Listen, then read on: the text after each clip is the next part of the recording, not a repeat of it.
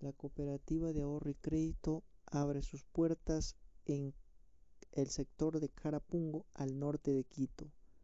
Para ser socio de aquella cooperativa solo se necesita tener la cédula, una planilla de luz o de agua y 20 dólares y ser así parte de esta institución.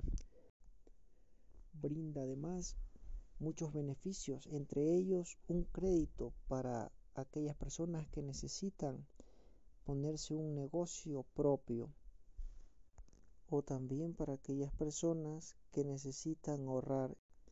Además mantiene su dinero seguro porque cuenta con el seguro de depósito.